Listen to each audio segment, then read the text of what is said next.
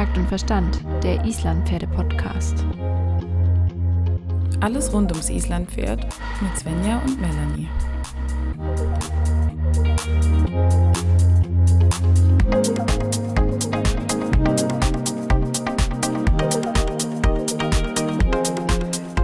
Hi Melanie. Schönen guten Abend, Svenja. Es ist Donnerstagabend. Es ist mittlerweile echt schon richtig dunkel draußen. Das nervt mich übrigens mega. Wenn man jetzt abends im Stall ist und es wird schon so schnell dunkel und man kann nicht mehr ausreiten gehen und man muss sich dann doch irgendwie immer in die Reithalle flüchten, wenn man ja berufstätig ist. Es ist schon ganz schön, ganz schön nervig. Wie ist es denn bei dir? Oh ja, das stimmt echt.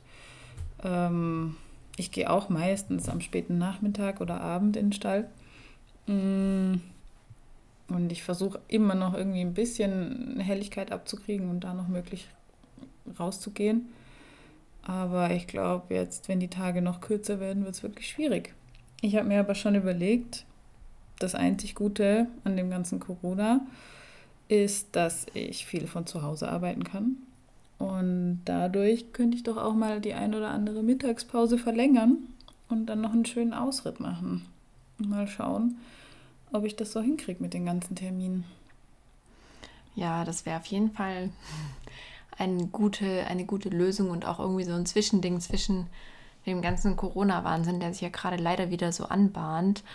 Ähm, weil ich finde es echt schwierig. Ich möchte eigentlich jetzt gerade meinen Fokus mehr auf die Tölt-Arbeit legen und da man da ja so ein bisschen mehr Energie vom Pferd braucht und Motivation, hätte ich das eben mega gerne im Gelände gemacht.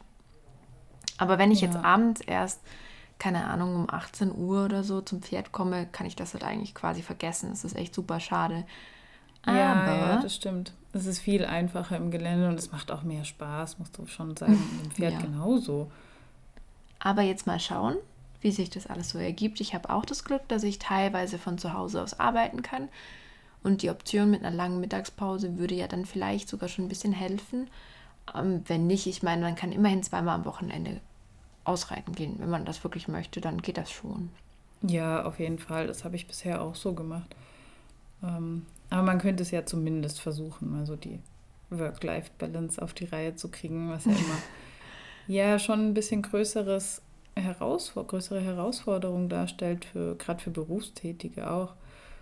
Und man muss da schon schauen, wie man das am besten macht. Ich frage mich immer, was ist eigentlich so die Maximalanzahl an Pferden, die du haben kannst, wenn du noch einen 100%-Job hast? Ja. Das ist immer so das, was ich mir überlege. Wie viele Pferde könnte ich nebenher noch haben?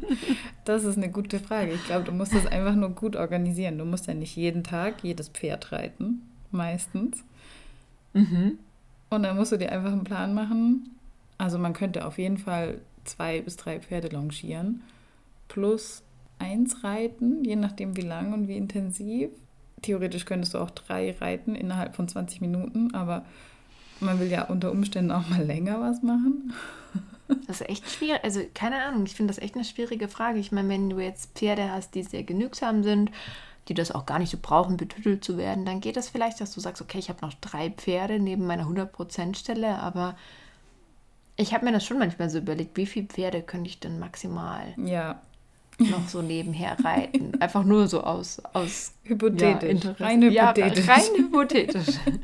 nee, also ich hätte auch schon wieder echt mega Spaß dran, irgendwie auch was ja nebenher im Beritt zu haben oder auch für mich selber einfach noch das ein oder andere Pferdchen mehr, aber es ist echt ja, schwierig. Es ist auch die Frage, wie viel andere Sachen du in deinem Privatleben noch machen willst und was du abends sonst noch so zu tun Ja. Nur reiten und schlafen, mehr ja, ich nicht. Das wäre schön, aber man muss ja auch noch mal einkaufen gehen oder also ich versuche das ja meistens zu vermeiden. Ich gehe vielleicht einmal die Woche einkaufen, dafür alles. Ach, kannst du kannst du das nicht an deine bessere Hälfte abtreten, dass der einkaufen geht und du mehr reiten auch, kannst? Auch, auch. Versuche ich auch, aber das Problem ist, der hat selber auch genug zu tun und es ist immer Ach, so. Verdammt. Okay, wer geht einkaufen? Gut, wir losen aus. ja, es ist immer eine Sache der Prioritäten. Ne? Ja, also wenn es nach den Prioritäten ginge, dann gäbe es bei uns, glaube ich, echt nichts mehr im Kühlschrank. Von daher. Ja. ja, aber irgendwann wird das schon zu deiner Priorität, weil gerade du richtig schlechte Laune bekommst, wenn du Hunger hast. Oh ja. Und das möchte niemand erleben. Fun Fact: Ich kriege richtig, richtig schlechte Laune, wenn ich nichts gegessen habe. Ja, ähm, das ist wie in der Snickers-Werbung. Oh, habe ich jetzt Werbung gemacht, wenn ich Snickers erwähnt habe? naja, auf jeden Fall. Ich glaube, jeder, der mich ein bisschen besser kennt, weiß das. Ähm, ich entschuldige mich nochmal dafür offiziell bei diversen Ex-Arbeitskolleginnen, die sich jetzt gerne angesprochen fühlen dürfen und auch andere Menschen, die mich gut kennen und die wissen, dass ich durchaus ein bisschen, ja, quatschig werden kann, wenn ich länger nichts gegessen habe. Ähm, ja, aber du, nobody's perfect, ne? Ja, ja, wenn das dein einziger Fehler ist. okay, ich merke schon, äh, es wird hier sehr wenig ernsthaft im Moment. Mm, ich wollte auf jeden Fall nochmal betonen, dass wir richtig viele coole Nachrichten schon wieder bekommen haben. Auf jeden Von Fall. Von sehr vielen lieben Menschen. Also ich finde es total toll, dass ihr uns so viele Nachrichten schreibt. Und genau davon soll dieser Podcast eigentlich auch leben, dass wir wirklich äh, den Dialog starten mit euch. Weil ich glaube, Kommunikation ist auch in der Pferdewelt einfach extrem wichtig. Und ähm, weißt du, was mich freut? Was denn? Uns haben Leute geschrieben, dass sie unseren Podcast zum Beispiel beim Ausmisten oder beim Heustopfen oder bei allen möglichen Tätigkeiten rund, ja. rund ums Pferd hören und das finde ich mega cool. Ja, auf da jeden musste Fall. ich echt schmunzeln und dachte mir so, also wer uns beim Scheiße schaufeln hört, das finde ich schon cool. Finde ich, finde ich, das macht mir Freude. ja, das ist super. Deshalb auch nochmal vielen, vielen Dank an alle, die uns eine Nachricht geschrieben haben. Wir freuen uns wirklich über jede einzelne davon. Das stimmt. Und wir lesen auch alle, muss man dazu sagen. Ja. Wir sind äh, sind da sehr fleißig und versuchen auch auf so viel wie möglich zu antworten. Wenn es auch manchmal ein bisschen hektisch im Alltag ist, können wir nicht alle so ausführlich beantworten, aber ähm, wir freuen uns auf jeden Fall. Dann ähm, gehe ich gleich über und stelle dir einfach mal noch ein paar Fragen, die uns erreicht haben, weil ich finde, dass das ein ganz cooler Einstieg ist. Und starte mit der ersten Frage. Ähm, was sind denn für dich die Haupttritte in der Jungpferdeausbildung? Das fragst du mich? Eigentlich bist ja. du hier der Experte. Ja, aber ich finde das eigentlich auch ziemlich cool, wenn man mal jemanden fragt, der nicht der Experte ist. Weißt du, wie ich meine? Was ist für dich als, ja, tun wir mal so, als ob du ein Freizeitreiter wärst. Was wäre für dich da wichtig, was ein Jungpferd können sollte? Hm, also für mich ist auf jeden Fall wichtig, dass es sich zuverlässig führen lässt. Von überall weg, was sich am Anfang ja teilweise schwierig gestalten kann. Ja, und es ist wichtig. Hast du da, hast du da eigene Erfahrungen gemacht, dass ein Pferd sich von irgendwo nicht hat wegführen lassen? Ja, klar. nicht nur eine. Erzähl äh, mal. Na, das Theater hat das zum Beispiel am Anfang auch gemacht.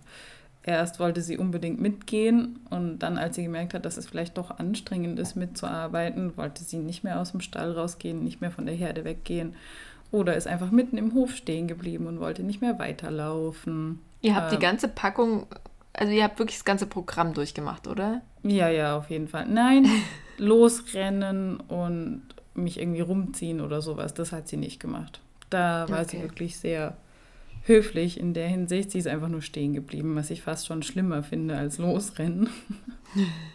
Aber ja, da muss man sich ähm, verschiedene Tricks einfallen lassen, um die Pferde wieder dazu zu bewegen, weiterzulaufen, weil man kann ja auch nicht einfach draufhauen. Das bringt ja leider nichts. Dauerhaft. so. Das leider streichen wir jetzt mal offiziell. Ja, natürlich. Das ist Quatsch. Nein. Ähm, ja, also jetzt mal kurz ganz ernsthaft. Natürlich ja. bringt das überhaupt nichts. Aber hast du denn für dich einen Weg gefunden, wie du jetzt ein Jungpferd, das mit allen Vieren in den Boden gestemmt dasteht, wie du das bewegt bekommst. Ja, ich habe verschiedene Wege gefunden. Man muss das immer je nach Tagesstimmung machen. Ich habe erstmal Leckerlis dabei gehabt. Oh, das ist immer eine gute Idee. jede Mini-Bewegung in meine Richtung belohnt und mich gefreut.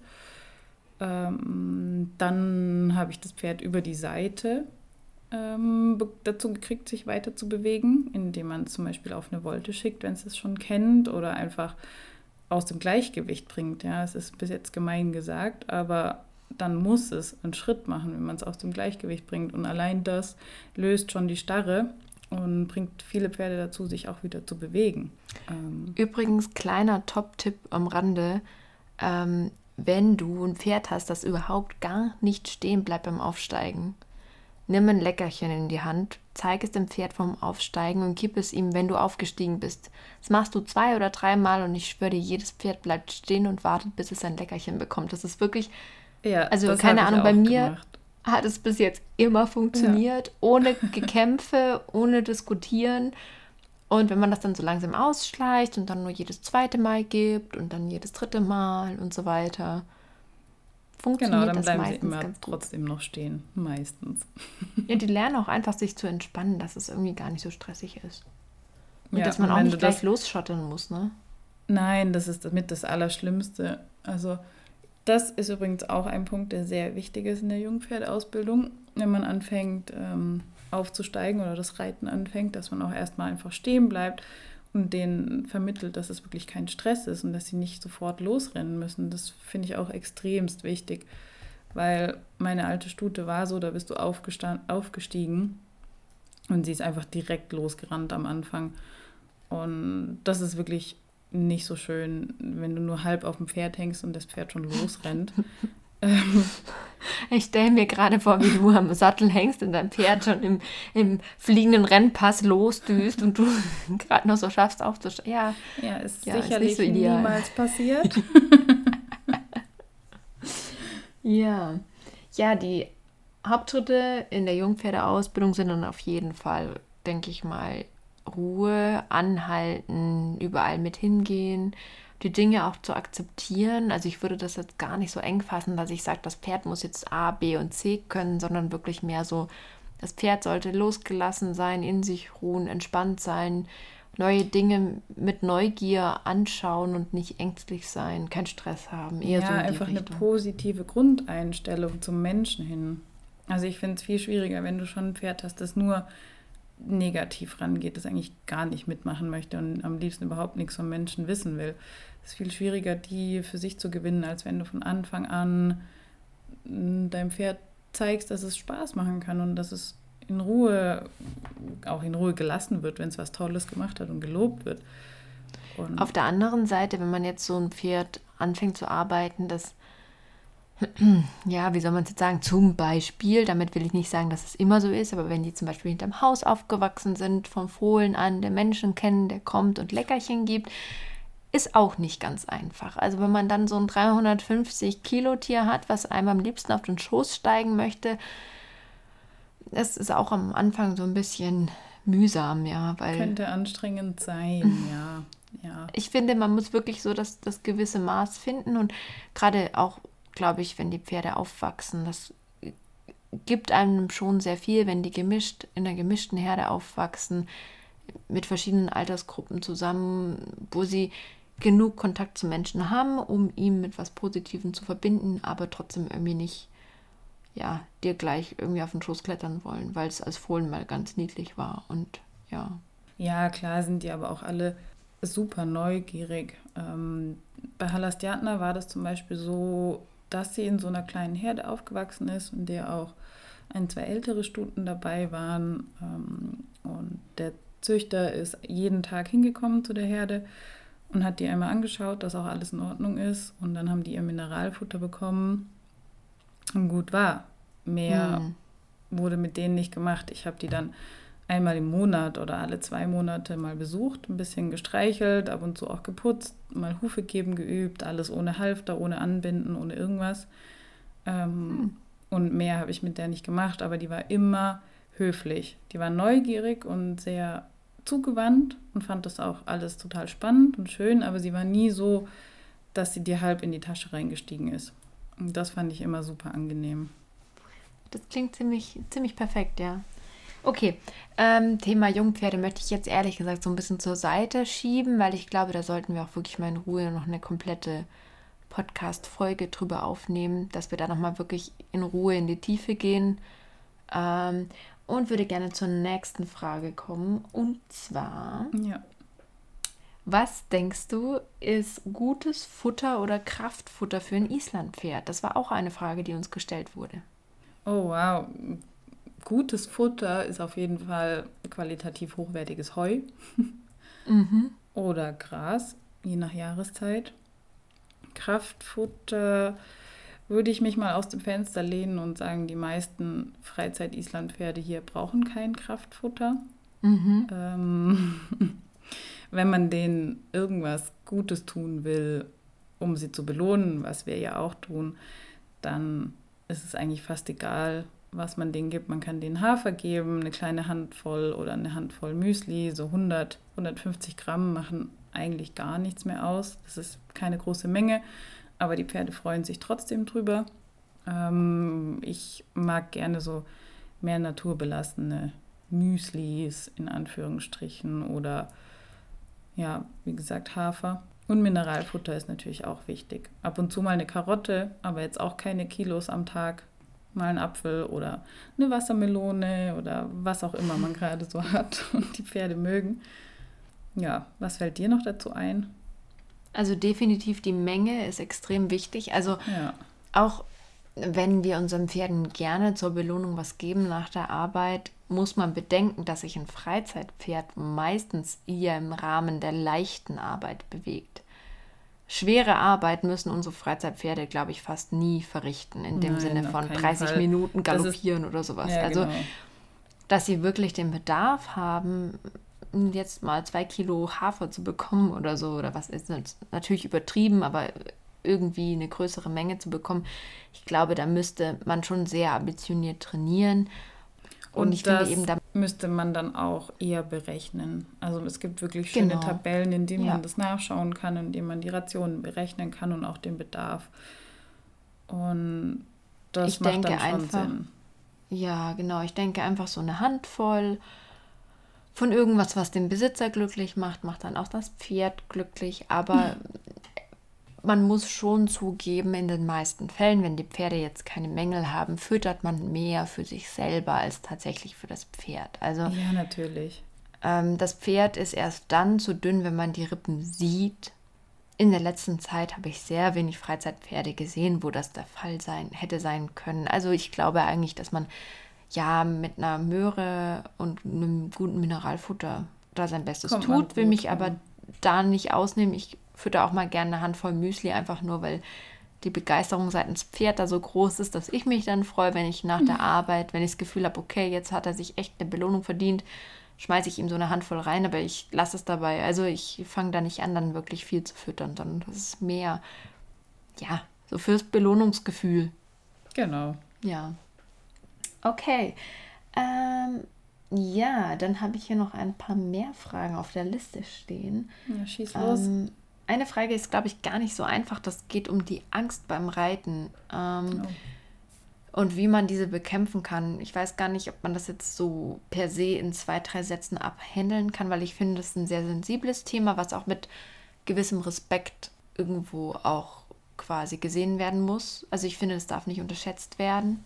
Nein, Und Angst ist mit das, das Gefühl, das dich am meisten hemmen kann. Und es ist Vielleicht lohnt sich da mal in einer anderen Folge noch tiefer drauf einzugehen. Mhm. Ich denke, jeder hatte schon mal in, einer, in einem gewissen Grad Angst beim Reiten.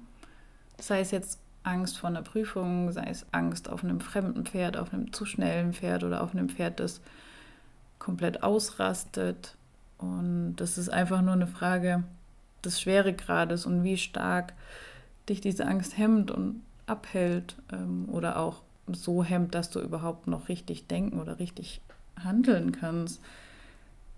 Oft fällt man dann ja in so eine Starre, dass man überhaupt nichts mehr tun kann. Reiten ist halt auch ganz viel irgendwie Einstellung, ne? Also, mhm. und, und ich glaube, wenn du Angst hast, allein schon was die Angst aus Reflex mit deinem Körper, mit deiner Haltung macht, das ist schon immens. Also, selbst ja. wenn du jetzt gar nicht sagst, ich habe Angst aktiv davor, dass was passiert, sondern so eine unbewusste Angst, sitzt du einfach schon ganz anders auf dem Pferd und benutzt andere Muskulatur. Und ich finde, das ist ein Thema, was manchmal vielleicht noch ein bisschen ernster genommen werden sollte, wo wirklich ja. man auch sagen muss, wenn man Angstreiter ist, dann muss man darüber auch offen sprechen und die Leute sollten einen dafür auch nicht verurteilen. Und ich finde es eigentlich überhaupt nichts Schlimmes, sondern was, was man, glaube ich, mit einem guten Trainer und einem tollen Pferd auch überwinden kann, weil eigentlich gibt es ja. doch nichts Schöneres, als angstfrei auf einem tollen Pferd über eine grüne Wiese zu galoppieren oder so. Also auf jeden Fall. das ist halt nichts, was du so schnell überwinden kannst innerhalb von einer Absolut. Woche oder zwei, drei ja, Trainingseinheiten. Das geht einfach nicht, weil das so an tiefere Gefühlsebenen auch geht, die, an denen man viel länger auch arbeiten muss oder möchte. Und das dauert eine ganze Weile, bis man das mehr im Griff hat. Aber ich glaube schon auch, dass sich das lohnt, daran zu arbeiten. Und man kann ja auch an ganz kleinen Erfolgen schon sehr viel draus ziehen und sich sehr viel verbessern. Total, absolut. Ähm, da die Stimmung jetzt ein bisschen gedrückt wurde, versuche ja. ich uns aus diesem Loch wieder hinauszuheben. Großartig. Ähm, und mache jetzt mal einen ganz ungalanten Übergang zur nächsten Frage. Und zwar geht es da bei dieser Frage darum, wie man ein gutes Galopptraining gestaltet. Und ich gehe jetzt einfach mal davon aus, dass es sich bei dem bei der Problematik eher um ein fünfgängiges Pferd handelt und nicht um einen Viergänger, der eh schon einen Bombengalopp hat. Also, was würdest du sagen, ist bei einem Fünfgänger sind so die Hauptübungen, was man machen kann, um den Galopp zu verbessern, um einen besseren, ja, um einen besseren Sprung hinzubekommen, um mhm. mehr Kraft und Eleganz, besseren Takt all das hinzubekommen. Hast du da Ideen? Was für Übungen ja, würdest du vorschlagen? Ja, du hast ja schon sehr schön gesagt, mehr Kraft und den Sprung zu verbessern. Das ist mit eins der wichtigen Sachen, dass man die Hinterhand ähm, aktivieren kann und mehr an der Tragkraft des Pferdes arbeitet. Das reicht auch erstmal im Schritt. Ja, wenn das Pferd zum Beispiel sehr, sehr lateral ist, ähm, mhm. dann kriegst du nicht direkt einen guten Galopp hin, sondern dann sollte man erstmal anfangen, mehr an der Tragkraft zu arbeiten. Und man kann zum Beispiel das im Gelände auch machen, dass man die Pferde bergauf galoppieren lässt oder dass man nur so ganz kurze Strecken angaloppieren lässt und wieder sofort zum Trab oder Tölt übergeht, je nachdem, je nach Gangveranlagung. Also ich habe das mit Halastiatna geübt an der Longe beziehungsweise im Freilauf immer erstmal nur angaloppieren. Ich wollte einfach nur, dass sie schön anspringt und dann direkt wieder Trab beziehungsweise Schweinepass, Tölt, was auch immer danach kommt. Trab wäre natürlich am besten. Schweinepass gesagt? Was? Nein. Äh, was? Was? Was? Nein, ich habe eigentlich nur Trab Nein. gesagt. Also Trab, ah, Trab Galopp Übergänge sind das Beste. Angaloppieren, genau. Und das kannst du dann aufs Reiten übertragen. Einfach, dass das Pferd mal die Hilfen versteht und lernt, was es tun soll. Und dann kann man das immer weiter ausbauen. Und ich glaube, am Anfang muss man sich ähm, von dem Bild des perfekten Galopps lösen, gerade von dem Pferd, das sehr viel Pass hat dann sollte man sich auch schon über galoppähnliche Zustände freuen. Und das ist vielleicht nicht der konventionelle Ausbildungsweg, aber das Pferd lernt sehr schnell, dass man sich über diese galoppähnlichen Zustände freut. Und dann wird das immer besser. Und die Pferde, die wollen einem ja gefallen. Und die bieten dann auch irgendwann von selber mehr gesprungene Galoppsprünge an. Und ich bin übrigens dafür? Dass diese Folge galoppähnliche Zustände heißt. Ich finde das einen wunderschönen Ausdruck, den wir gerade bringen. Sehr ja, nein, du Idee. hast absolut haben wir jetzt recht. schon einen Namen für die Folge. Großartig, Svenja. ja, also ähm, auch vor allen Dingen so ein bisschen zu sagen, okay, vielleicht galoppiert man nicht Runde um Runde um Runde um Runde, weil der Galopp wird immer flacher und immer lateraler, sondern unter Umständen du hast du sagst. einfach gar keinen Galopp mehr Runde um Runde um Runde. Das geht ja, gar genau. nicht. Also. Kurz anspringen lassen, zwei, drei gut gesprungene Sprünge durchparieren, neuer Start. Und ich glaube, das ist auch wichtig. Und die eigene Energie.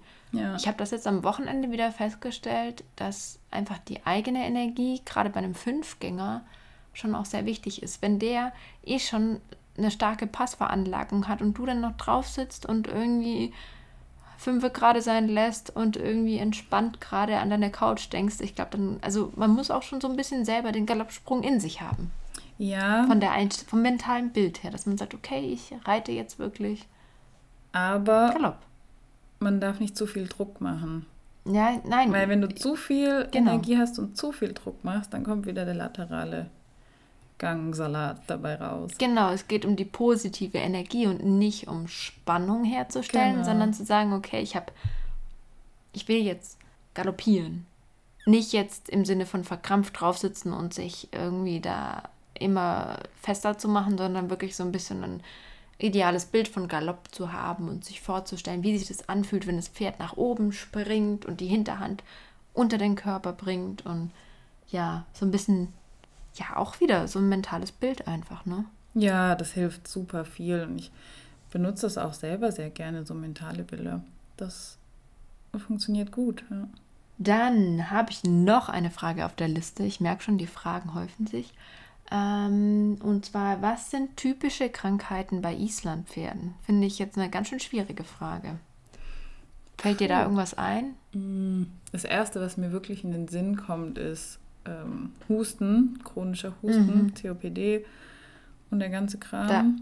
Da hast du auch schon eigene Erfahrungen gemacht bei Husten? Ja, ja, ja. Die Mutter von Halastiatna war auch Allergiker. Heustauballergie, Dauerhusten, Rotz, der ganze Spaß. Nasses Heu, bedampftes Heu, viel draußen stehen. Ich glaube, das ist mittlerweile schon weit verbreitet und wahrscheinlich auch oft ein Haltungsproblem, dass sich solche Sachen entwickeln. Ich weiß es nicht, ob das so eine Art Luxusproblem ist. Naja, auf der einen Seite spielt natürlich die, die Futterqualität eine enorme Rolle. Also ja, ich denke ja. mal, wenn die Tiere viel staubiges, schlechtes Heu bekommen, was mit Pilz, Pilzen befallen ist, äh, Schimmelpilzen, dann werden die mit Sicherheit sowas äh, wahrscheinlicher ausbilden, quasi, als wenn sie immer super Heu bekommen. Aber man muss dazu auch sagen, das Islandpferd ist eine Robustrasse. Die sind dafür geeignet, draußen zu stehen an der frischen Luft. Und ich glaube, genau. dass es auch einfach ja, für sie da ein bisschen schwierig ist, wenn sie jetzt auf einmal 24 Stunden in einem geschlossenen, ja, oder mehr oder minder geschlossenen Raum stehen und äh, die Nase ins Heu halten, glaube ich, ist schon noch ein Unterschied. Aber ja, vielleicht sind die da auch einfach ein bisschen empfindlicher, aber klar, es gibt es überall. Aber was fällt dir noch ein? An Krankheiten? Dazu würde ich gerne, gerne auch mal eigentlich eine Tierarztmeinung hören. Fände ich auch mal extrem spannend. Also wenn da draußen irgendwo ein Tierarzt ist, oh ja. der Lust hat, sich mit uns mal über Pferdekrankheiten zu unterhalten, darf der sich auch gerne melden. Beziehungsweise wenn ihr jemanden kennt, ähm, von dem ihr glaubt, dass er sehr kompetent ist und uns Rede und Antwort stehen möchte oder der einfach eine angenehme Stimme hat, wäre auch cool. sehr gute Idee. Ja ähm, könnte man, also fände ich auch super cool, sich mal mit jemandem auszutauschen für euch. Ähm, ja, über die Krankheiten, also klar, sowas wie Spat ist ein Thema, gerade wenn die Pferde aus Island kommen. Die werden ja auch immer geröntgt, bevor die ver verschifft, verflogen, wie nennt man das denn? Auswandern. Exportiert werden. Ich kann kein Deutsch mehr heute Abend. Ja, ist auf jeden Fall auch, glaube ich, ein Thema. Ja, und dann diese ganzen equines metabolisches Syndrom zum Beispiel, EMS, mhm. da hatte ich auch schon mit zu tun. Das ist auch ein Thema, was, glaube ich, bei Islandpferden auch immer mehr Aufmerksamkeit bekommt und immer wichtiger wird, weil wir auch einfach die Tendenz haben, viel zu füttern und die Pferde zu überfüttern und dann solche Syndrome oder metabolischen Krankheiten, Erkrankungen halt auch einfach eher ausbrechen. Klar muss auch eine genetische Vorbelastung da sein, eventuell. Ich bin kein Tierarzt, aber durch die Fütterung und dieses Luxusleben quasi wird ja. das, glaube ich, immer mehr jetzt im Moment. Aber so richtig eine typische Krankheit. Würdest du Ekzem dazu zählen? Nee, oder? Also ich sehe Ekzem ehrlich gesagt nicht als Krankheit. Okay, ja. Ekzem kann man gut im Griff haben. Also oft wird ja noch den Islampferden nachgesagt, sie haben vermehrt Sehnenschäden. Echt? Ja, aber ich oh.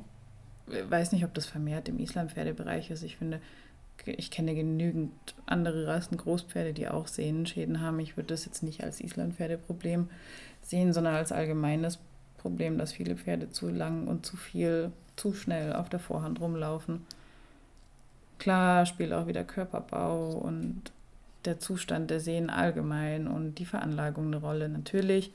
Aber ich glaube, es hat auch viel mit dem Training zu tun. Viel, viel macht mit Sicherheit auch die Fehlbelastung. Ja. Vielleicht auch ein bisschen die Zucht. Also das Thema, ich weiß nicht, das ist jetzt so ein bisschen so ein Unding, das hier anzuschneiden, weil das artet sonst auch wieder aus. Aber gerade so das Thema Hypermobilität, also diese Pferde mit diesen extrem hochweiten, akzentuierten Bewegungen, ja. die haben natürlich auch einfach dadurch, dass sie mehr Bewegung in jedem Gelenk und auch in den Sehnen haben, vielleicht auch einfach ein bisschen, ja, sind ein bisschen anfälliger für Anfälliger sowas. einfach. Vor allem genau, auch, genau. Gerade wenn die im starken Tempo tölt um die Bahn schottern, ja, da sind natürlich wahnsinnige Belastungen auch auf den Gelenken und den Sehnen. Und da kann es schon vermehrt zu, zu Schädigungen oder Vorschädigungen kommen, das ist klar. Aber ich glaube, wenn wir das Thema jetzt anfangen, füllen wir hier die drei Stunden. Ja, nein, lassen Hast wir das. Du noch ich möchte eine Frage? auch gar nicht. Ich möchte auch gar nicht so negativ äh, belegt quasi starten, weil ich finde, dass wir einfach auch ja ein positiver Podcast sein sollten, oder? Auf jeden Fall. Also, okay. Ich habe vorerst, glaube ich, keine Fragen mehr. Würde mit dir aber gerne über ein Thema sprechen, was jeden Reiter beschäftigen sollte. Zu jeder oh. Zeit. Dann bin ich aber mal gespannt, was das ist. Dann äh, einmal im Kopf der Trommelwirbel. Die Skala der Ausbildung. Oh. Sagt dir das was? Hast du das schon mal gehört oder ist das für dich was komplett Neues? Habe ich gerade so schon mal gehört, ja. also die Skala der Ausbildung ist was, was man definitiv schon mal gehört haben sollte. Ähm, ich weiß gar nicht, wo kommt die Skala der Ausbildung eigentlich her? Das ist eine gute Frage. Kann ich dir, glaube ich, nicht beantworten. Aus der klassischen Dressurreiterei. Okay, Kennst du dich damit aus mit den schlauen Menschen?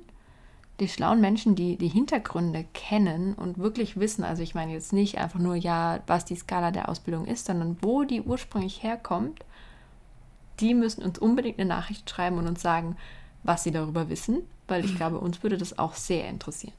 Der Punkt an der Skala der Ausbildung ist eigentlich, die besteht aus sechs verschiedenen ähm, Punkten quasi. Ähm, Punkt Nummer eins, kennst du den? Takt. Ja, alles beginnt mit dem Takt. Gerade bei den Gangpferden, glaube ich, auch nochmal ein ganz wichtiges Thema. Punkt Nummer zwei ist die Losgelassenheit. Ah, guck mal, im Chor, super. Genau, die Losgelassenheit. Auch ein Punkt, der für mich persönlich immer mehr an Gewicht gewinnt, den ich auch, muss ich ehrlich gestehen, oft so ein bisschen vernachlässigt habe. Nach der Losgelassenheit haben wir die Anlehnung. Auch ein ähm, Dauerthema. Ja, leider oft zu früh und falsch verstanden, würde ja. ich jetzt mal behaupten, in der Ausbildung.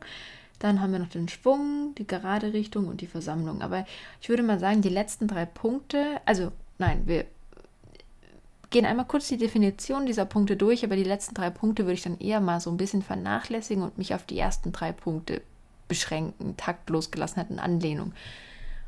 Weißt du noch aus deinen Reitabzeichenzeiten, was die Definition von Takt war? Takt ist das Gleichmaß der Schritte.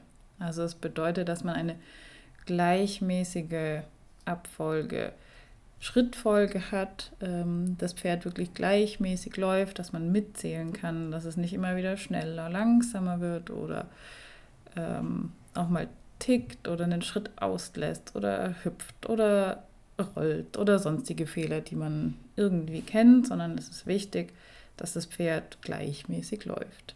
Gerade okay, für die Islampferde extremst wichtiges Thema und ich würde fast behaupten, man kann das nicht immer als allerersten Punkt herstellen bei einigen Pferden. Okay, das war ungefähr die perfekte Definition von Takt. Ähm, über das, wann welcher Punkt wie und wo ähm, zur Geltung kommt, unterhalten wir uns gleich. Ja. Weil das ist auch nochmal sehr spannend. Dann geht es zum zweiten Punkt, die Losgelassenheit. Ähm, die Losgelassenheit ist das unverkrampfte An- und Abspannen ähm, von Muskulatur bei kompletter mentaler Gelassenheit. Also das bedeutet, das Pferd ist in der Lage, seine Muskulatur anzuspannen, aber auch abzuspannen Genau. Und dabei mental losgelassen zu sein, das bedeutet stressfrei beim Reiter auf seine Signale zu hören, ohne in der Umgebung ja, sich gewisse Reiz, Reize auszusuchen, vor denen es erschreckt oder ja, verkrampft zu sein. läuft. Genau. Genau, vor der Losgelassenheit steht die Zwanglosigkeit. Ja. Ähm, das ist das, was du gerade ganz schön beschrieben hast. Das ist so ein bisschen so ein Unterpunkt, der jetzt nicht extra aufgeführt wird. Also erst kommt die Zwanglosigkeit, dass das Pferd ohne gezwungen zu werden ähm, das tut, was von ihm verlangt wird im Endeffekt. Und dann kommt die Losgelassenheit, dass es sich dabei halt auch wirklich auf die Hilfen einlassen kann mhm. und innerlich gelassen ist. Und dann haben wir als den dritten sehr interessanten Punkt der Skala der Ausbildung die Anlehnung. Weißt du noch, was die war, mhm. definitionsmäßig aus dem Rettabzeichen? Also Anlehnung bedeutet als allererstes mal eine stete Verbindung, stete Zügelverbindung zum Pferdemaul zu haben. Das bedeutet aber nicht eine gewisse Beizäumung oder ein, ein Nachgeben im Genick zu haben, eine gewisse Haltung zu haben, sondern nur diesen steten Kontakt halten zu können, was ja schon gerade am Anfang der Ausbildung vielen Pferden auch sehr schwer fällt, die nicht stetig in der Anlehnung sind, sondern immer wieder den Kopf hoch, runter, seitlich, hoch, runter. Und das ist die reine Definition der Anlehnung. Genau, die Anlehnung ist die stete, weiche, fiedernde Verbindung zwischen Reiterhand und Pferdemaul. Und das ist auch sehr interessant, weil da geht es, wie du so schön gesagt hast, noch nicht darum, dass das Pferd eine gewisse Form hat, sondern Anlehnung bedeutet wirklich nur, dass das Pferd den Kontakt zur Reiterhand sanft gewährt und sich dann auch vertrauensvoll an diese herandehnen kann. Also genau, dass es den Kontakt in einem gewissen Grade auch sucht, ohne sich komplett drauf zu knallen oder drauf zu legen auf den Zügel. Genau.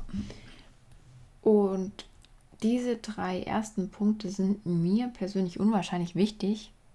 Das hat auch wieder viel mit diesem Punkt der ja, Grundausbildung zu tun. Ja, ohne diese den ich Punkte immer wieder so du, erwähne. ohne diese Punkte kommst du gar nicht so weit.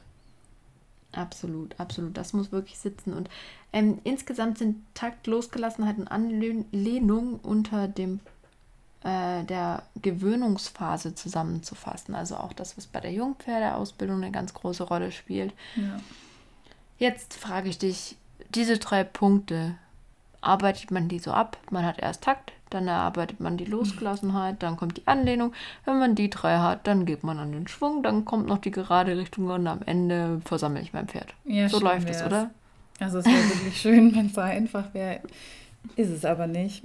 Ich glaube, es ist auch nicht mal, also nicht nur ich glaube, es ist nicht mal bei dreigängigen Großpferden so einfach, obwohl die meistens von Anfang an einen besseren Takt haben, gerade ähm, besser als zum Beispiel viele Fünfgänger, die im Trab noch sehr unsicher sind oder immer wieder Pass verschoben sind oder was auch immer. Ich glaube, da haben die Gangpferde schon ein größeres, eine größere Herausforderung.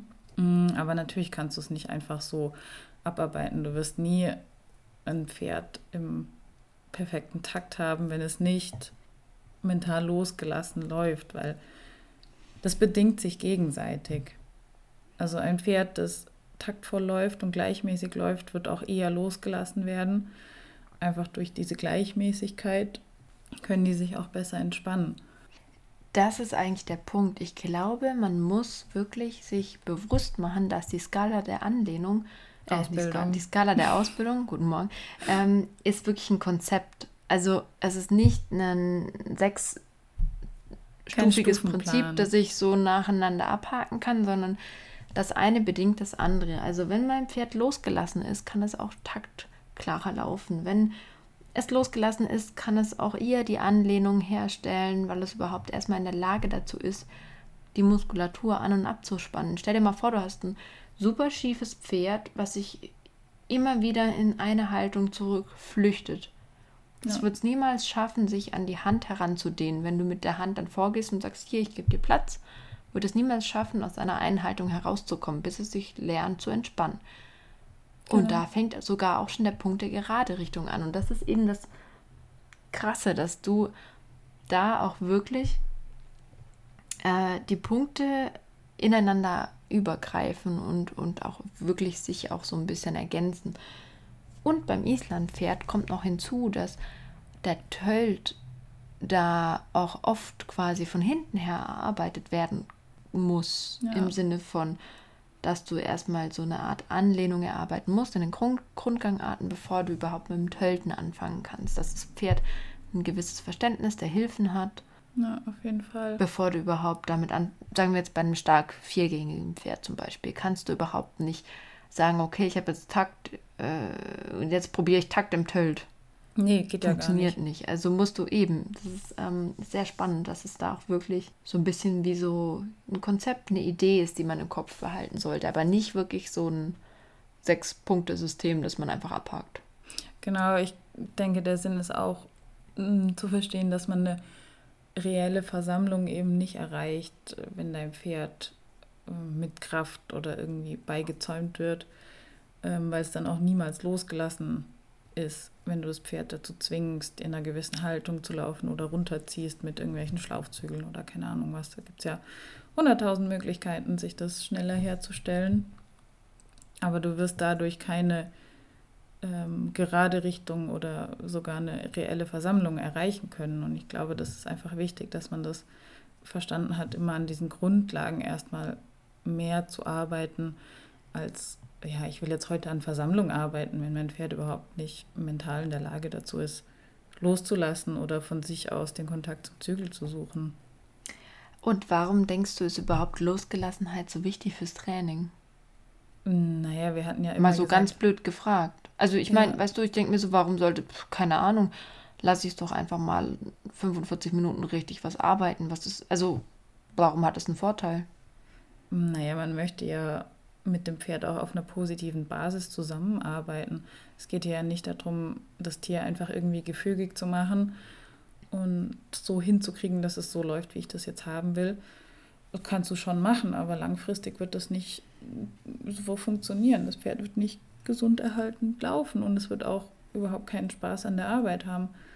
Es gibt natürlich Pferde, die du mal zwei Runden oder 20 Runden galoppieren lässt und die danach mentaler, äh, mental in der Lage sind, ähm, sich zu entspannen und runterzukommen. Das gibt es auch, klar. Aber man möchte ja immer eine positive Arbeitsatmosphäre schaffen. Der Punkt ist, wenn ich jetzt mal den nerdigen Naturwissenschaftler raushängen lassen darf, ähm, du lernst einfach auch viel besser, wenn du dich entspannst, weil unter Stress lernen Pferde sowie Menschen einfach nicht gut. Und ja. Das ist unheimlich wichtig zu bedenken. Wir sind viel ähm, schneller dabei, unserem Pferd was beizubringen, wenn es tatsächlich sich auch mental darauf einlassen kann, weil es in gewisser Weise entspannt ist und keinen Stress hat. Und Muskulatur kann sich auch besser aufbauen, wenn sie nicht dauerverkrampft ist. Vor allen Dingen ähm, kann so eine dauerangespannte und dann noch traktierte Muskulatur sogar eher degenerieren. Also ja. mm, eigentlich brauchen wir die Losgelassenheit auch wirklich als absoluten Grundstein, dass unser Pferd weiterlernen kann, dass es Muskulatur aufbaut, dass es Freude an der Arbeit hat und dann macht es uns ja im Gegenzug auch wieder enorm Spaß und ist gar nicht mehr so viel Arbeit, mit dem Pferd was zu machen. Ja klar, das kennt man ja auch von sich selber. Menschen lernen ja auch genauso, wie du sagst. Wenn dich dein Lehrer nur anbrüllt, ähm, wirst du nie in der Lage sein, so klar zu denken, weil du komplett unter Stress stehst. Ähm, und dann kannst du da nie besser lernen oder wirklich was nachhaltig auch behalten und aufbauen dann lernst du dir vielleicht irgendwas auswendig aus Angst, du wirst sofort wieder angeschrien, aber das ist nicht nachhaltig und das mm, ja, wird dir auch nicht so Spaß bereiten, dass du dich daran weiter versuchen willst. Ne? Aber hast du jetzt eine Idee, wie würdest du es angehen, wenn du jetzt ein super gestresstes Pferd hast? Also ein Pferd, das einfach von sich aus eine extrem hohe Grundspannung mitbringt, so leicht nervös ist, die Umgebung ist gruselig, es guckt rechts, es guckt links, es ist unter dir angespannt, du merkst, hast du da eine Idee, wie würdest du so ein Pferd anfangen zu arbeiten, dass du es zur Losgelassenheit hinbekommst, sozusagen? Mm, es ist erstmal wichtig, dass man sich selber entspannt und dass man selber eine gewisse Ruhe ausstrahlt und ähm, so auch mehr Vertrauen aufbaut. Also wenn das Pferd komplett drüber ist, sage ich mal, dann reitest du vielleicht auch nicht gleich, sondern steigst ab und machst was vom Boden aus, holst dir einen Knotenhalfter und ein Seil und machst erstmal Basic Bodenarbeit, um das Pferd auch auf dich zu konzentrieren, damit es auch merkt, hey, ich kann dem Menschen vertrauen. Der gibt klare Signale, es ist sicher, ich werde gelobt, wenn ich was toll mache, wenn ich mich entspanne, wenn ich den Kopf senke. ähm, und wenn das Pferd gar nicht ansprechbar ist, kann man es schon auch mal, mal schicken. Ja? Dann lasse ich es halt auch mal ein bisschen galoppieren. Aber nur mit so viel Druck, ähm, dass ich merke, wenn, wenn es eine Bereitschaft hat, sich zu entspannen, allein diese Mini-Bereitschaft belohne ich dann schon sofort mit, mit Lob, mit Stimmlob, mit Leckerli oder was auch immer zu dem Pferd am besten passt. Oder wie würdest du jetzt vorgehen? Es kommt natürlich immer drauf an. Sagen wir mal, vielleicht kann man das Pferd auch über ein, ein kurzes Arbeiten entspannen, wenn du gerade so Pferde hast, die eine extreme Grundspannung haben, die müssen sich vielleicht auch erstmal freilaufen, aber nur, ja. wenn du wirklich das Gefühl hast, es geht. Nicht, dass du noch im Sinne von ein bisschen Druck machst und die Pferde rennen dann nur im Kreis. Das bringt es natürlich auch nicht. Und mh, mm, dann natürlich auch vielleicht so ein bisschen sie darauf zu fokussieren, quasi zu sagen, okay, wir gehen jetzt auf einen Zirkel, du musst dich ein bisschen biegen, ganz zart. Und wenn sobald es die Biegung anbietet oder auch nur eine Stellung, dann belohnst du es. Vielleicht schafft es dann, sich ähm, schon ein bisschen mehr zu dehnen und so ein bisschen mhm. mehr zuzuhören. Aber ich denke auch im Endeffekt, wenn es gar nichts geht, erstmal absteigen, erstmal kurz vom Boden aus gucken, was ist das Problem? Versteht das Pferd überhaupt, was ich von ihm will? Ja. Oder ist das Pferd schon direkt auf, keine Ahnung, 180, sobald irgendjemand schief guckt? Ich meine, es gibt natürlich Pferde, die sind von sich aus schon so ein bisschen nervös. Und ähm, diesen Pferden muss man unheimlich viel Sicherheit und Ruhe vermitteln. Und ich denke, genau. dass man da auch wirklich viel mit der eigenen Grundeinstellung, so wie du gesagt hast, machen kann. Und ja. vielleicht auch die Routine, dass man sagt, zum Pferd arbeite ich jetzt halt auch einfach mal ein paar Tage hintereinander. Gebe ihm die gleichen Voraussetzungen, dass es weiß, okay, das erwartet mich, die stellt mich wieder in den Longierzirkel und longiert mich ein bisschen und es merkt, sobald es loslässt, darf es Pause machen und entspannen und bekommt dann auch die Routine zu sagen, okay, ich weiß, was von mir erwartet wird. Je nachdem, man muss ja auch erstmal rausfinden, woher der Stress kommt sozusagen. Ja, genau, genau. Und auf was das Pferd auch sehr stressig reagiert. Also wenn ich jetzt ein Pferd habe, das neben mir hertänzelt und auf alles komplett fast schon abgeht oder ausrastet, hm. ähm, dann versuche ich nicht so zu reagieren, wie es das Pferd vielleicht gewohnt ist. Also ich versuche dann nicht, das okay. Pferd ruhig zu machen, sondern ich sage einfach, okay, wenn dich das so stresst, dann darfst du auch ein paar Meter weiter weggehen oder sowas. Wenn ich jetzt das Pferd zum Beispiel am Knotenhalfter habe und ein längeres Seil habe, dann darf das Pferd auch zur Seite gehen oder ich gehe einfach weiter und zur Seite und versuche nicht, das Pferd gerade in dem Moment komplett runterzukriegen, weil es sich eh schon mega aufregt, ähm, sondern ich mache einfach mal das Gegenteil und das bringt die manchmal dann so aus, diesem, aus dieser Aufregung raus, weil die dann nicht die Reaktion kriegen, die sie eigentlich kennen mit ja, Hand hochheben oder versuchen dominanter zu sein, in Anführungsstrichen. Mhm, ja. mhm. Weil genau Mehr auszuüben, ja, erwarten ja. die in diesem Moment, wenn die das schon gelernt haben von anderen Trainern oder anderen Leuten. Und dann kann man die gut runterkriegen, indem man einfach mal was anderes macht und mit Ruhe was anderes in eine andere Ecke vom Reitplatz geht oder völlig egal, man ignoriert einfach dieses Verhalten mehr. Das kann auch ich hatte, helfen. Ich hatte ein absolutes Aha-Erlebnis, als ich wirklich mal gesagt habe, okay, ich habe gespürt, das Pferd hat Angst vor irgendwas und es hat ungefähr ja. vor vielen Dingen Angst gehabt. Es hat oft diese Phasen gehabt, da habe ich gesagt, okay, das Pferd wusste, wenn es was gut macht, bekommt es ein Leckerchen. Also es war schon von mir sehr gut dahin trainiert, dass es sowas wusste. und dann habe ich gesagt, okay, es kennt meine Signale. Ich lasse es los. Ich halte es nicht fest. Im Gegenteil, ich lasse es los und gehe selber mal dahin. Ja. Und gucke mir das an, wovor das Pferd. Und es klingt so doof und es ist eigentlich so elementar und irgendwie auch so ein bisschen, ja, man macht sich da vielleicht auch manchmal, denkt man zum Affen, das ist aber gar nicht so. Bin hingegangen und das Pferd war in dem Moment, es hat mich angeguckt und hat gedacht, das ist jetzt nicht dein Ernst. So hat er mich angeguckt. Hat dann so, hat mich echt angeguckt und gesagt, das ist jetzt nicht dein Scheiß Ernst, dass du jetzt zu diesem gruseligen Teil auch noch hinläufst. Und in dem Moment, der hatte erst damit gerechnet, dass man quasi zieht oder dass man irgendwie was macht. Und ja.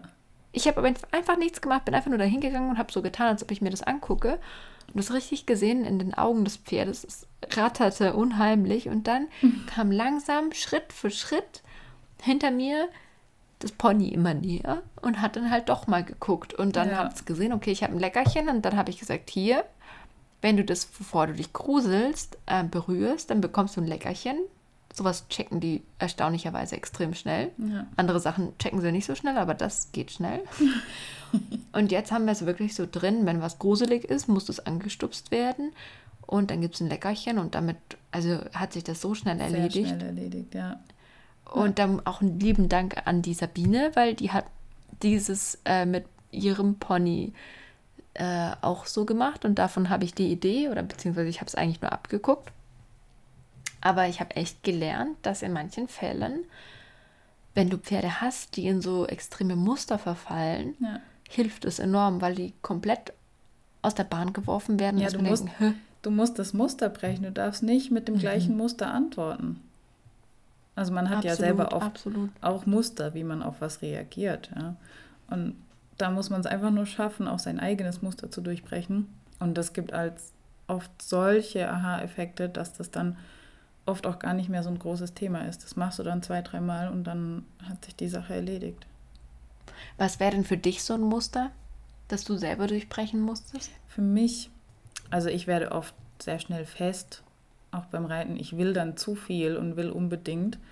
Jetzt Beispiel Schenkelakzeptanz, Schenkelweichen. Ähm, und dann will ich das Pferd schon fast mit dem Schenkel zur Seite drücken, weil es ja unbedingt funktionieren muss. Weil Ähm, das kann das ja. ja, genau, genau. Aber genau dann funktioniert es einfach Funktioniert gar nicht. nicht. Und dann muss man sein eigenes Muster durchbrechen und sagen, okay, ich mache mich locker, ich entspanne meine Muskeln, gibt ganz leichte Schenkelsignale und schon geht das Pferd seitwärts. Also kennt bestimmt jeder, jeder hat solche Muster. Aber man muss sich einfach immer selbst vor die Herausforderung stellen, ähm, das zu brechen.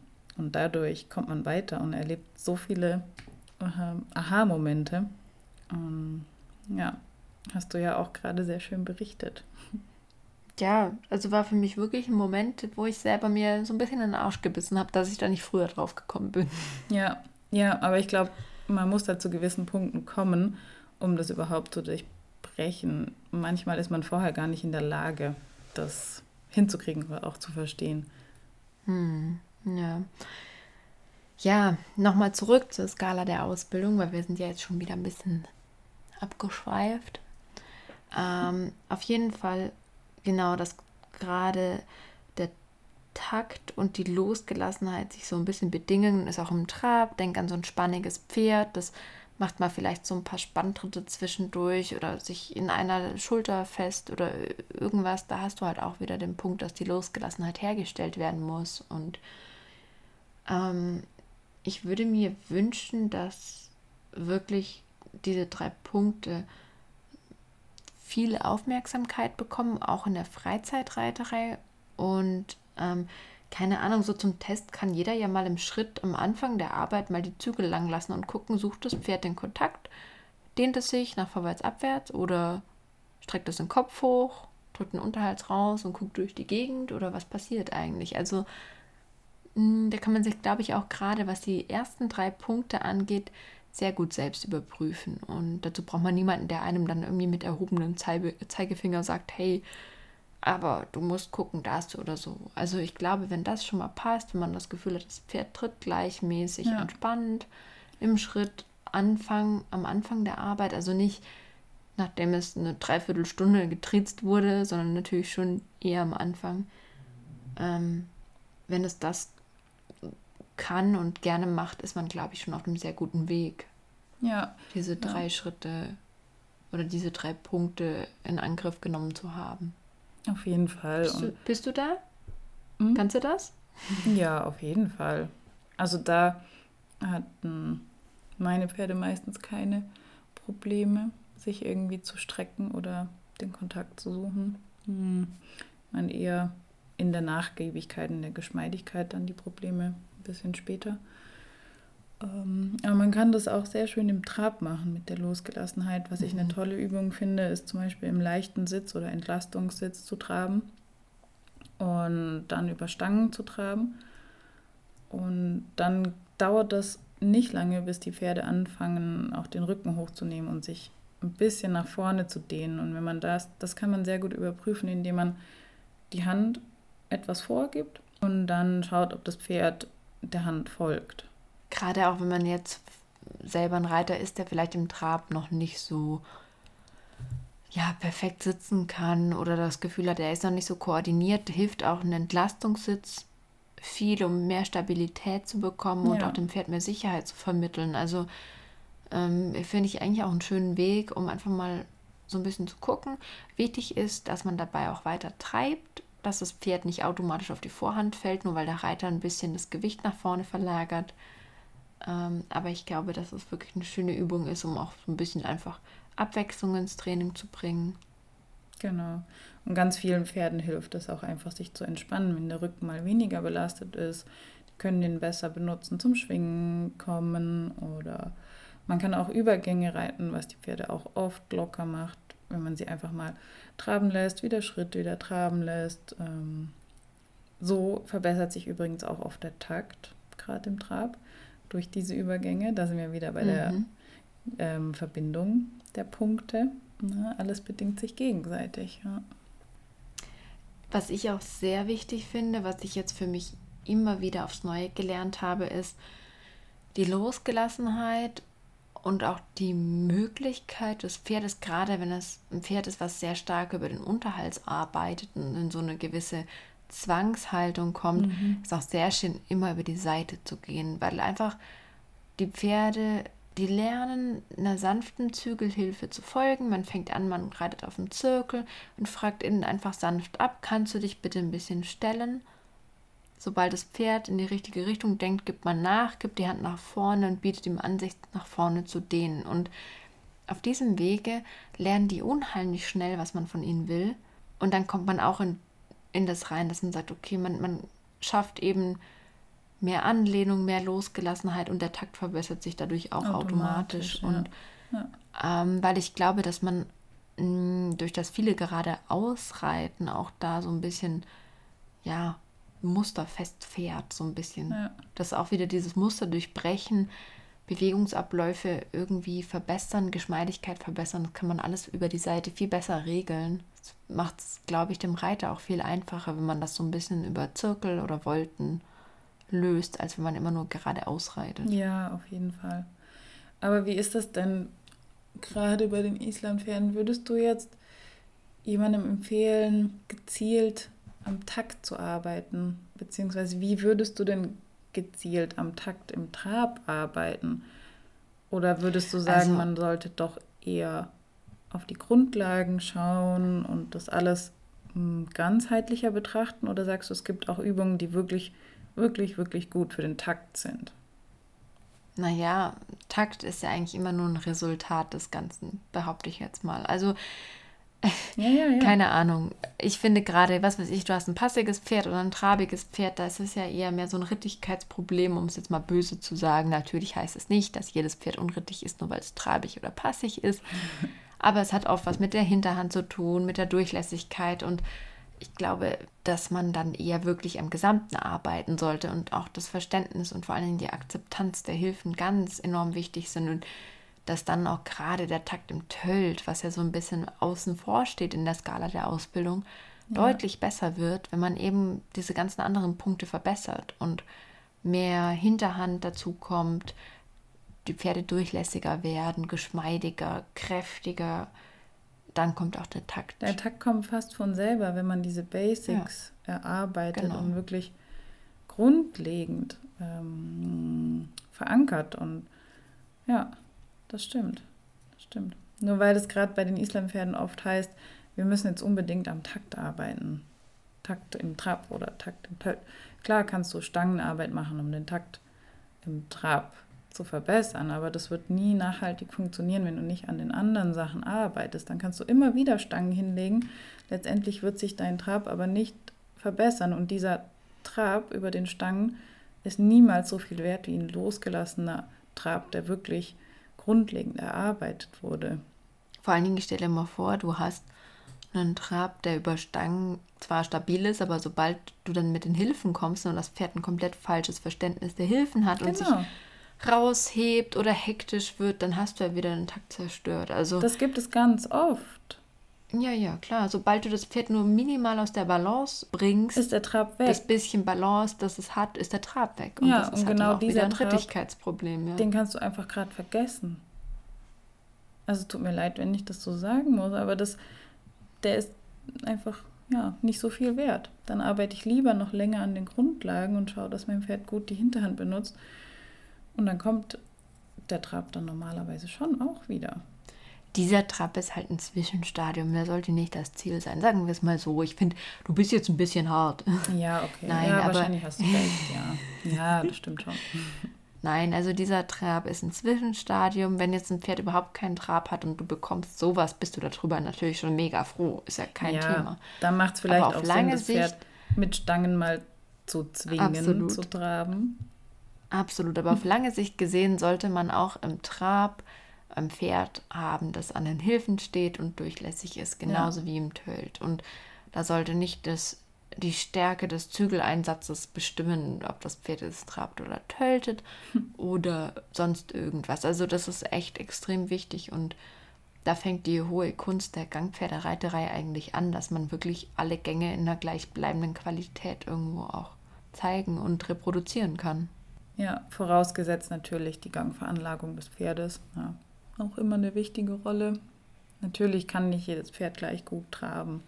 Aber man sollte immer das Ziel haben, daran zu arbeiten und eben die besten Möglichkeiten aus genau diesem Pferd rauszuholen, beziehungsweise genau dieses Pferd so zu fördern, dass es sein, sein Bestes zeigen kann und umsetzen kann und Spaß dabei hat. Ich finde, damit sollten wir diese Folge für heute schließen. Wir werden immer länger. Wir sind jetzt schon äh, über die Stunde hinausgekommen. Oh ja. Und ich würde sagen, ich wünsche dir hiermit einen schönen Abend. Das war mal wieder sehr schön mit dir über ziemlich viele bunte Themen in der Island-Pferdewelt zu reden. Und ähm, ja, möchtest du noch was sagen? Es hat wie immer sehr viel Spaß gemacht, mit dir zu reden. Und ich freue mich auch wieder auf die vielen tollen neuen Fragen. Das finde ich immer eine schöne Sache. Und wenn ihr Themen habt, ihr unbedingt ähm, hören wollt, Schreibt uns, wir freuen uns und versuchen sehr vieles unterzubringen. Folgt uns gerne auf unserer Instagram-Seite und zwar findet ihr die unter takt.und.verstand. Ja, dann wünsche ich dir einen wunderbaren Abend, Svenja. Mach's gut. Vielen Dank, wünsche ich dir auch. Dann bis nächsten Donnerstag. Bis dann. Tschüss. Tschüss.